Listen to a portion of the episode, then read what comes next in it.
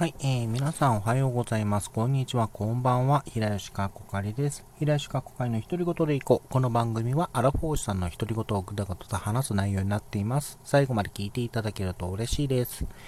えー、今日なんですけれども、えっ、ー、と、久しぶりにですね、えっ、ー、と、ラジオの話をしていきたいなと思います。えっ、と、この、ラジオトークの再始動の1回目でラジオを聴くきっかけについてお話ししたんですけれども、え今回はまそこともちょっとかぶるんですが、あの、まあ、え過去にどういった、どういったラジオを聴いてたのかという、まあ、まあ、大まかな流れですね、についてお話ししていきたいなと思います。ちょっと最初の、あの、1回目の放送とかぶる部分だったり、ちょっとあの、記憶違いでちょっとずれてた、あの、食い違いがあるかもしれませんけど、そこはご了承いただければと思います。でまず、あの、ラジオを聴くきっかけなんですけれども、あの、きっかけは、えっと、えー、自分が中学の頃に、あの放送をしていた、あのアニメ、えー、マシン英雄伝渡るというシリーズの、あの3が、あの文化放送、えー、ラジオ大阪で、えー、放送されていた、あされるってことを知って、あのそれであの興味あるからあの見てみようっていうのがあのきっかけでした。であのラジオのあの遠距離受信をあのラジオ出しかせとか、あと中学の時にあのラジオを作るあの、ラジオキットがあって、それで、あの、自分で工作してラジオを作るっていうのがあったので、で、それで作ったラジオとかで、あの、遠距離受信して聞いていました。で、それをきっかけに、あと、あの、まあ、ラジオを聴くようになり、あの、えっ、ー、と、ち、え、ー、と、ね、遠距離の方で言うと、あの、まあ、これ前回も話したんですけども、あの、中国放送の、あの、走れ歌謡曲。えこれが、あの、声優の、あの、富永美奈さん。あの、今だったら、サザエさんの、あの、カツオの声を担当している声優さんですね。えー、が担当してたものを聞いていたり、あとは、あの、ニュータイプに書かれていた、あの、ニュータイプの、えっ、ー、と、当時、あの、あれか、スターチャイルド、今キングレコードっていう、あのえー、レーベルですね。あのまあ、今だとアニメで言うと、あの、水木奈々とか、あの、宮野守とか、あの、青井翔太とか、などを、が所属している、あの、CD のレーベルがあるんですけれども、これがあの、アニメの、えっ、と、ブランドで、あの、スターチャイルドというブランドが、あの、レーベルがあったんですけれども、えー、そこの告知の方に、あの、そのキングレコード、スターチャイルドが提供している、あのー、アニメ、ラジオ、アニメ、まあ、声優のラジオの、あの、周波数と、あの、番組が書かれてたので、で、そこもちょっと聞けるところはちょっとチェックしていたっていう状態だったんですね。で、そこで、あのー林原めぐみの、えー、東京ブギーナイトをギリギリ聞いてたかな、TBS はどうにか聞けたので、でそこで聞いてたり、あとはあの自分がラジオにどっぷりハマるきっかけになった作あのものとして、あの小森まなみのラディカルコミュニ、えー、ラディカルコミュニケーションを、えー、聞いてたりとか、あとはあの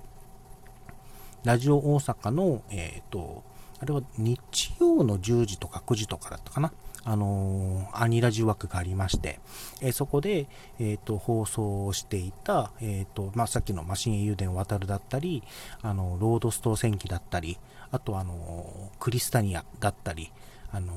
ワースシード、えー、ラシオンの嵐だったり、そういったあのラジオの、あのラジオの、いわゆるあとラジオドラマ形式の番組だったり、あとはあの、コーダマリコの、えー、ゲームミュージアムだったりのを聞いてました。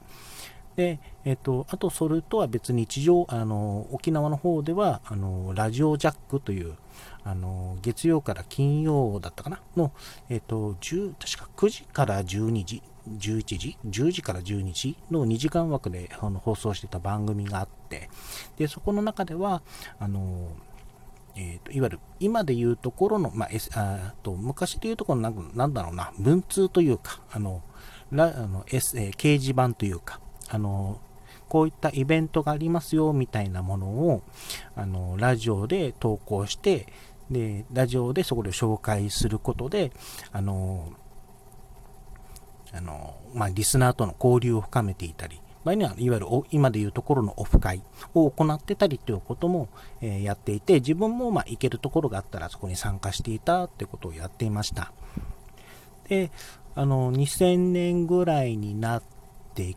と、あのちょうどその、ま、2000年の前半ぐらいになると、いわゆるネットも普及して、いわゆるインターネットラジオというのが、あのまあ、いろいろ、えー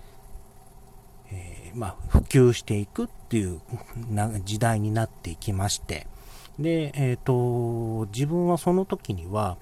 あの今もありますけども、あの、インターネットラジオステーションの温泉、あの、音の泉と書く温泉ですね。だったり、あの、アニメイト TV だったり、あの、ランティスウェブラジオ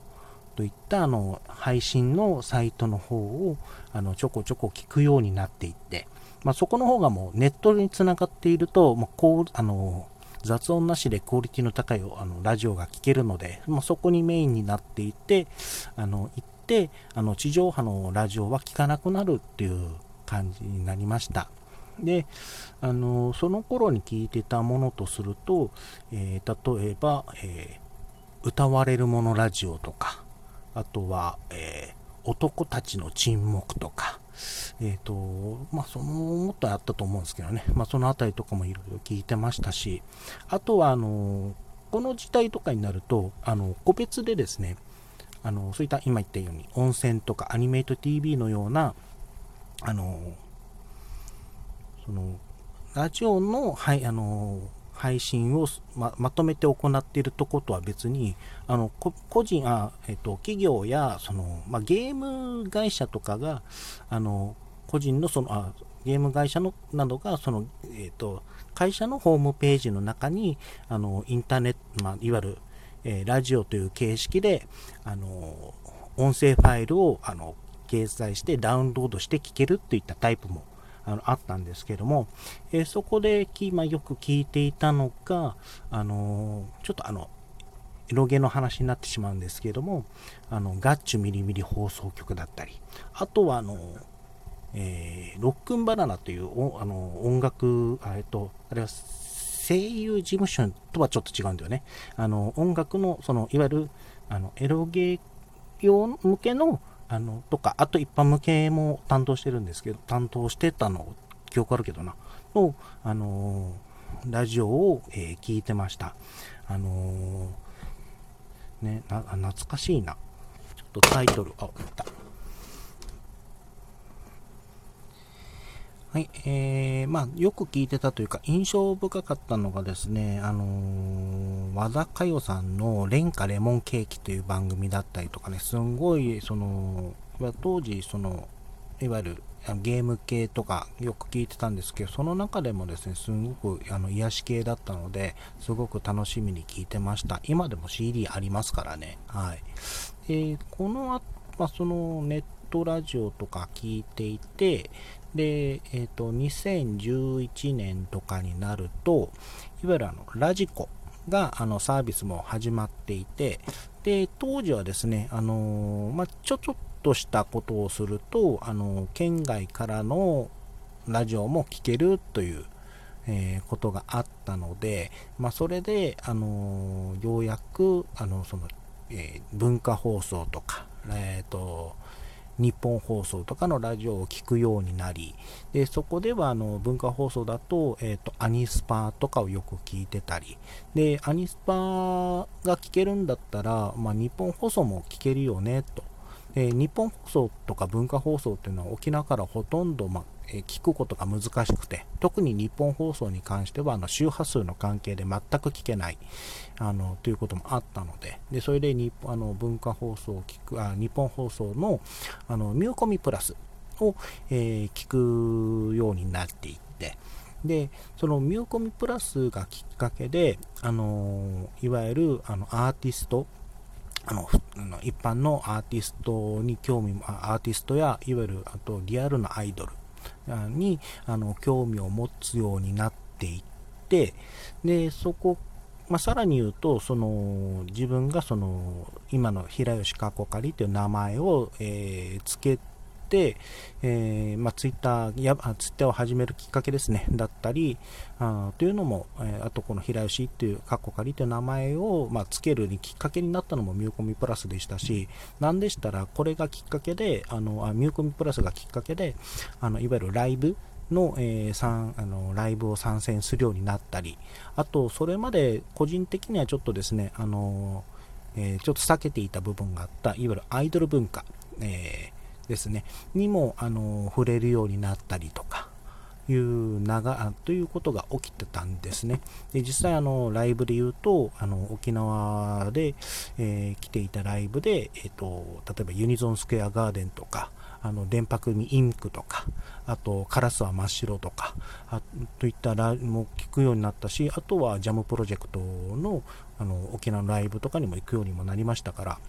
でそれでそしてこのアイドル文化のへのあのハードルが下がったことが